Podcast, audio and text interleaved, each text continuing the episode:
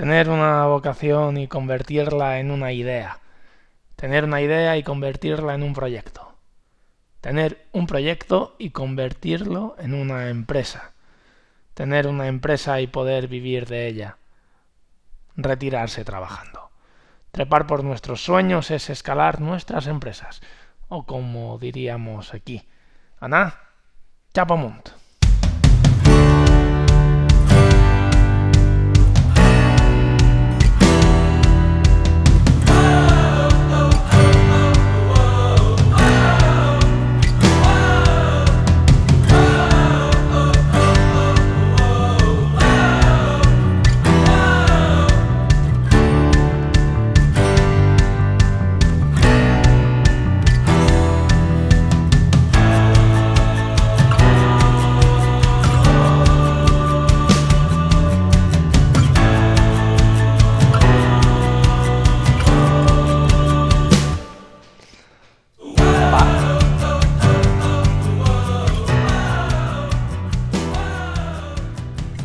Buenos días y bienvenidos a nuestro primer capítulo de nuestra nueva vida. Arrancamos a Mund con toda la ilusión del mundo que podemos tener porque eh, si hay algo de lo que nunca nos va a faltar aquí es ilusión, es ganas de hacer las cosas bien y ganas de sobre todo levantar nuestras ideas, levantar nuestros proyectos y poder vivir eh, de ellos. Suena Just Die de RKVC, que la verdad me ha encantado. Buscaba en la librería de temas de, Spotify sin derechos de autor y he encontrado esta y digo, esta es una canción, es una canción potente para, arrancar. Yo quiero iniciar este capítulo de, hoy o esta nueva temporada con una idea muy clara que a mí me ha ayudado muchísimo en esta vida. Eh, me leía un artículo el otro día en, en un periódico donde explicaban que eh, bueno, todas las enfermedades derivadas de trabajos que no gustaban y trabajos que se hacían con desgana y bueno, eran estrés, eh, dolores de barriga, dolores de cabeza, depresión, náuseas. Y es curiosa la idea que se esconde detrás, porque si tú hablas con alguien, te dice, tú para tener una vida saludable tienes que comer bien, correcto, tienes que dormir bien, correcto, tienes que hacer deporte, correcto, y como que ahí en ese equilibrio de esas tres cosas se para todo y ya no hay eh, nada más por delante. Sin embargo, eh, no, hay un tema más, que es el tema de trabajar y nadie lo comenta. Trabajar son con mínimo 40 horas a la semana dedicándote a, algo que mm, va a ser de por vida. Entonces, hay dos caminos. Un camino de hacer algo que te gusta y que te aporte, te aporte salud o algo que detestes completamente y te mimbe la salud y te quite toda la energía del mundo. Entonces, está muy bien lo de comer bien, está muy bien lo de hacer deporte, está muy bien lo de dormir, pero eh, lo que más hacemos en una semana es trabajar. Entonces, o te dedicas a lo que has venido a hacer en esta vida, en algo que aporte valor a los demás y te aporte valor a ti, o realmente... Posiblemente si tú cuando te despiertas, o perdón, cuando te despiertas no, cuando terminas de comer el domingo, que es el momento crítico, lo que ves por delante de ti es una escalera, pero una escalera que se va para abajo, hacia el infierno, no para arriba, porque para arriba pues la vemos todos al final. Tengo que hablar con este, tengo que hacer esto, tengo que eh, estas reuniones, bueno, voy a ir subiendo y al final termina la semana por todo lo alto. Eso está guay. Cuando tú el domingo después de comer solamente ves peldaños hacia el infierno, eh, realmente mm, yo creo que no, no vamos por el buen camino. ¿Qué pasa? Que mm, siempre se comenta, escucha, si tú tienes una ilusión, un sueño, una vocación, una pasión y vives de ella, nunca más vas a volver a trabajar. No hay, no hay frase más cierta. Pero claro, las cosas y las reglas del juego han cambiado. Nosotros mm, venimos de, unos años antes donde si tú eras bueno, por ejemplo, eh, haciendo muebles, vendías muebles, ergo tenías éxito y podías vivir de ello. Así en, mil oficios más.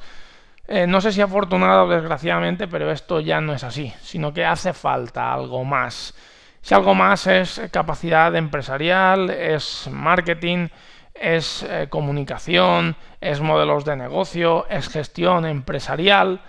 Evidentemente en lo tuyo tienes que ser bueno, eso es innegable, pero hace falta para triunfar saber algo más, porque nos hemos parado em, en un momento histórico donde ya no compites con el de la ferretería que tienes dos calles más atrás o dos calles más adelante, compites con una ferretería de China, con una ferretería que está en Helsinki, con una ferretería que eh, está, no sé, en la otra punta del mundo y es tu competidor directo. Lo mismo pasa con el oficio que comentaba. Pongo una ferretería como por ejemplo, pero podríamos estar hablando del, que hace muebles, por no hablar de, de gigantes como IKEA, evidentemente. O sea, tú puedes ser bueno en lo tuyo y te tienes que dedicar a ello, faltaría más, pero sin empresa, eh, sin conocimiento de modelos de negocio o de ventas, va a ser muy difícil, por no decir imposible. Por eso nosotros estamos aquí, porque mm, tenemos bagaje detrás, tenemos muchos libros eh, detrás, eh, tenemos pues, experiencia y creemos que compartirla, aportarla a los demás puede ser de utilidad para que al menos partamos de la idea que no es suficiente saber hacer lo nuestro para tener éxito en nuestros proyectos. Y hoy arrancamos con algo que para mí es fundamental y me gustaría que fuera el primer capítulo porque es el inicio de todo, y es el modelo de negocio. Claro, eh, me parece que fue en 2009 que apareció Alexander Osterwalder con un libro que lo cambió prácticamente todo y que rompió con una barrera muy clara. Es decir, antes la gente iba con, bueno, vamos a montar un plan de viabilidad para montar mi negocio. Todos los planes de viabilidad de la historia han salido bien, porque claro, la peor trampa que tiene el emprendedor es la ilusión. La ilusión le mata siempre. Ah, sí, bueno, no me da el plan de viabilidad, pero yo creo que voy a vender más. Y, va poniendo números de ventas en la previsión de ventas hasta que le sale, ah, sí, pues yo tenía razón, eh, tantas ventas, por tanto me salen. Bueno, salió Osterwalder y quitó un poco toda esta complejidad y planteó lo que era el Business Model Canvas, que es un lienzo donde tú plasmas tu idea. Todos yo creo que conocemos el Canvas.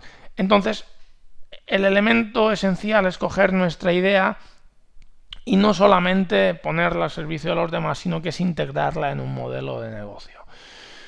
El problema es que muchas veces los, o muchas veces o casi siempre los emprendedores, eh, nosotros los primeros tenemos, tenemos dudas. O sea, dudas de si estoy yendo por el camino correcto, si realmente estoy haciéndolo bien las cosas, eh, será esto, a veces eh, hay días que mm, no, no, no ves realmente que haya salido un fruto detrás de, de todo tu trabajo. Entonces, bueno, yo, yo le comentaba a un amigo el otro día, estaba iniciando un proyecto, le digo, no, iniciaré un proyecto, espero no perder la ilusión, y él me dijo, la ilusión no la vas a perder. Ahora el coraje a lo mejor lo pierdes tres o cuatro veces cada día. Bueno, pues esa es la idea y esa es la idea del programa de hoy generar o enseñar una manera de al menos poder evaluar si nosotros estamos en el camino correcto o en el camino incorrecto y poder analizar un poco nuestro modelo de negocio. Por tanto, eh, si parece bien, yo lo que voy a poner es un poco aquí el Business Model Canvas para que si alguien eh, lo tiene un poco olvidado, pues lo pueda refrescar y aquel que no lo haya escuchado nunca, pues lo tenga por mano. El Business Model Canvas al final es un lienzo donde tú plasmas tus eh, ideas principales y se hace en 5 minutos y es completamente visual y completamente práctico. O sea, te olvidas del plan de viabilidad, de voy a hacer estos números y tal. Entonces está compuesto por nueve áreas, ¿vale? La primera de ellas es las asociaciones clave, es decir, con quién te vas a tener que juntar para que funcione tu proyecto, pero no juntar como socio, porque lo puedes hacer solo, sino juntar de a quién necesito para que esto funcione. Principalmente son proveedores, ¿vale? Gente que te tiene que suministrar o productos o servicios para que vaya bien. Otras veces son em, colaboraciones estratégicas, es decir, me junto con la empresa de al lado que a lo mejor tiene los precios más altos o los tiene más bajos para equilibrar los precios o para pasarnos clientes si él no puede cubrir en un determinado servicio, yo se lo puedo cubrir y viceversa. ¿vale? Otras veces son colegios de, pues, mm, que a los que tú tienes que estar afiliado para que funcione eh, tu proyecto y sea legal, administradores de fincas, eh, médicos colegiados, colegio de arquitectos. Estas son las asociaciones clave, entonces las tienes que plantear porque evidentemente eh, sin ellas no funciona tu negocio. Los segundos son recursos clave. O sea, no hace falta que pongas hasta el último tenedor o hasta el último boli que necesitas para funcionar, pero si tú tienes eh, un restaurante, una pizzería, por ejemplo, pues vas a necesitar eh, un horno, vas a necesitar eh, elementos de la cocina, vas a necesitar una campana extractora, yo que sé, para cocinar, vas a necesitar mesas, sillas, una barra, un cajero eh, para registrar, ¿vale? Estos son los recursos clave, elementos esenciales para que funcione tu negocio. Lo tercero que contempla son las actividades clave, es decir, aquellos trabajos que yo voy a tener que realizar para que funcione mi negocio. Imagínate que tú tienes, por ejemplo, eh, una, eh, una consultoría de, de, marketing. Pues, ¿qué vas a tener que hacer? Bueno, evidentemente, aparte de eh, hacer consultorías, hay otras muchas cosas detrás. Por ejemplo, vas a tener que hacer eh, un podcast para dar a conocer tu negocio, o vas a tener que tener un blog para que esto pueda funcionar, o mm, vas a tener que eh, montar reuniones cada día. Bueno, hay una serie de actividades que tú tienes que tener claras cuáles van a ser para funcionar, no para no tu servicio, que esto lo, veremos ahora en el siguiente punto, sino todo aquello que te permita vender tu servicio, ¿vale? Aquellos trabajos que son imprescindibles para que funcione tu, tu, servicio.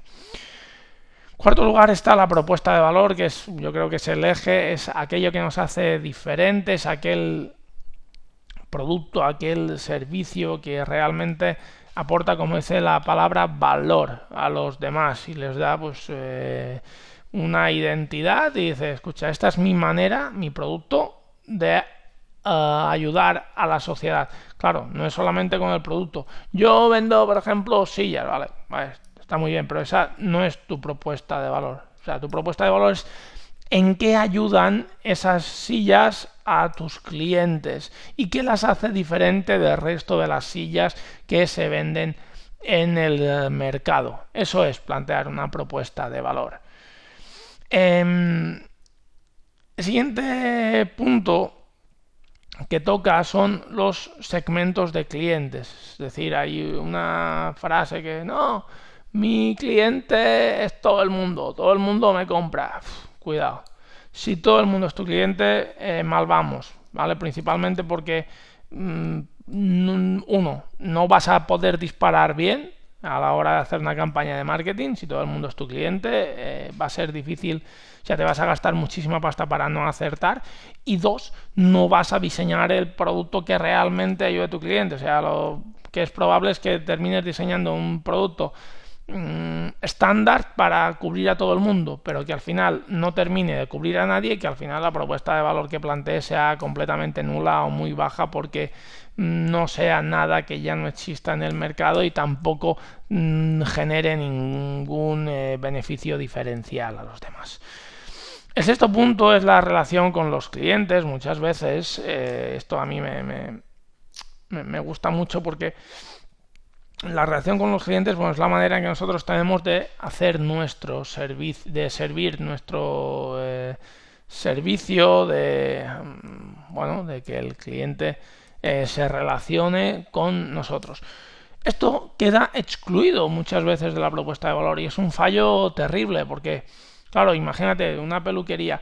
La propuesta de valor es que yo corto el pelo en 20 segundos y van, entran y tal cual entran ya han salido para no perder. Bueno, vale, está, está muy bien, está muy bien. Es una propuesta de valor completamente válida, pero claro, hay un proceso previo a todo ello. Es decir, desde el momento en que llama el cliente para reservar cita, desde que entra el cliente por la puerta, desde que le sientas, eh, le atiendes. Claro, ese momento, ese momento es que tiene que entrar en tu propuesta de valor, sí o sí. Y hay mucha gente que lo deja completamente fuera, o sea, lo deja aparcado, como decir, no, la propuesta de valor eh, se inicia en el momento en que se sienta en la silla para que yo le, eh, le corte el pelo. Te estás dejando a la mitad. O sea, hay una parte importantísima, evidentemente una atención genial, pero yo qué sé, es que le puedes ofrecer cuando entra por la puerta un gin tonic, por decirte algo. Un gin tonic a lo mejor es un poco canalla, pero eh, no sé, el periódico, por ejemplo, o mm, un vaso de agua, evidentemente, y si tiene que esperar, pues eh, a lo mejor preguntarle qué música quiere. En la eh, reserva, en vez de hacer una llamada que a lo mejor le incomoda un poco, pues le haces una reserva a través de un motor de reservas online. Todo eso forma parte de tu propuesta de valor y también te hace diferente. Punto número 7 son los canales, es decir, la manera que tú tienes de llegar a tu cliente, ¿vale? Formado por la información, es decir, manera que tienen tus clientes de relacionarse contigo evaluación, que este es fundamental, que es la manera que tienen tus clientes de evaluar que tu eh, proyecto o tu servicio es bueno para ellos. Sin evaluación y sin conocimiento de eso, porque pensad una cosa, si os compran es por la confianza que tienen en vosotros, es muy difícil vender. Si tú no eres capaz de mostrar una buena evaluación a ello, claro. Mm, un ejemplo claro es el de Amazon eh, o las tiendas online. ¿Qué pasa? Que las tiendas online, pues ¿cómo vas a probarte de un producto? Claro, si tú te vas a una tienda de barrio, ah, mira, esta camiseta, vale, me la voy a probar y así me queda bien. ¿Cómo compiten? Bueno, pues ellos tienen una cosa esencial que son las valoraciones de los clientes y los comentarios, donde allí tú sí puedes evaluar los diferentes... Em, productos que hay, saber si son de tu conveniencia o no de tu conveniencia. Que el cliente antes de comprarte pueda evaluar de alguna manera tu producto es fundamental para que se venda. Entonces seguimos en los canales, teníamos información, teníamos evaluación, teníamos manera de, comprar, es decir, eh, la manera de, de eh, adquirir nuestro producto tenemos la entrega, la manera de que vamos a entregar ese producto y tenemos una parte que es esencial, que es postventa. Al igual que eh, la evaluación nos trae clientes, postventa lo que hace es fidelizarlos, ¿vale? Y fidelizar los clientes es eh, esencial, como, como veremos, por, por, un motivo fundamental. Esos son los, los canales que hay que plantear en, en el negocio.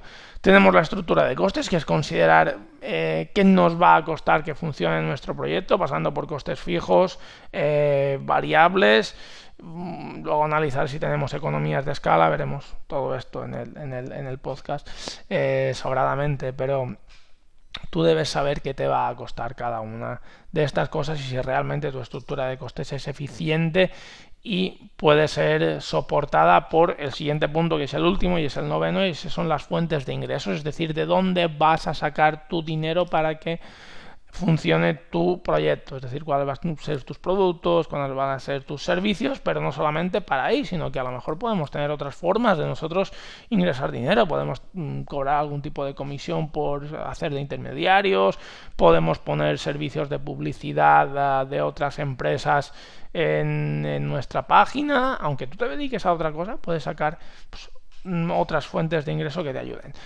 Con esos nueve puntos que hemos reflejado anteriormente, nosotros montamos nuestra empresa. Eh, el problema está en que, como comentaba anteriormente, nosotros podemos tener dudas de si realmente pues, nuestra propuesta de valor es completamente válida o si a lo mejor estamos enfocados al segmento de cliente o es suficiente los clientes que nosotros podemos abarcar para que funcione nuestro proyecto o a lo mejor mm, las asociaciones clave con las que contamos son esenciales. Vale, aquí hay dos maneras de hacer las cosas. Una es formación, está muy bien a través de cursos que son geniales y tú, pues, escuchando el podcast, que está guay. Pero claro, eh, pensamos en ir un poco más allá y en si hubiera alguna forma de poner resultados inevitables. Entonces, este podcast lleva asociada una plantilla de evaluación de nuestro modelo de negocio, de manera, de manera que los nueve puntos anteriores quedan reflejados en cinco áreas, que son la propuesta de valor, los ingresos, los costes, y luego tenemos la infraestructura y la parte comercial. Esas cinco áreas son las cinco áreas que definen a nuestro proyecto.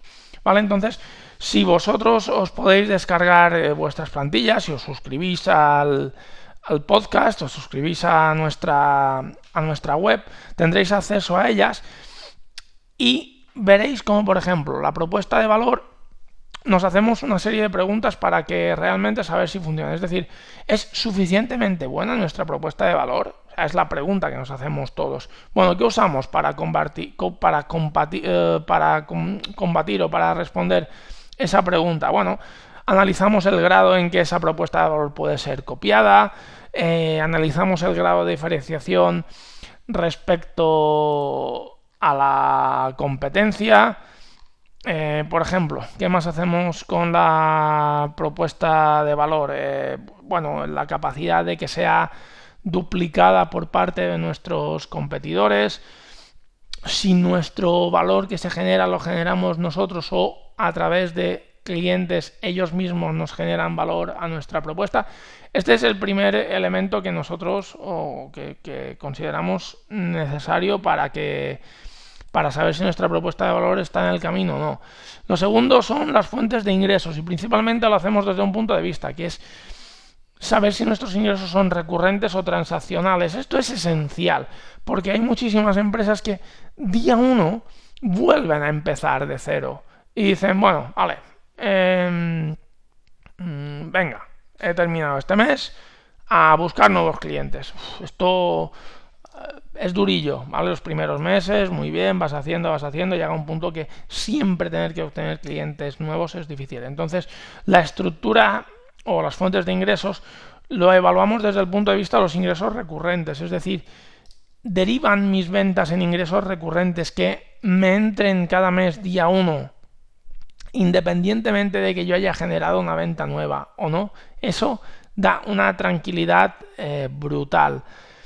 El tercer punto que analizamos, o la tercera parte de nuestra estructura, es el tema de los costes. Si analizamos si esa estructura es soportable o no es soportable por parte de nuestra empresa. Es decir, si nosotros realmente podemos aguantar los costes que tenemos detrás y además nos permite desarrollar nuestro modelo de negocio suficientemente bien con relación a la competencia. Esas son las tres áreas fundamentales y luego nos quedan, o fundamentales iniciales, perdón, y luego nos quedan la cuarta y la quinta que están formadas por tres puntos anteriores.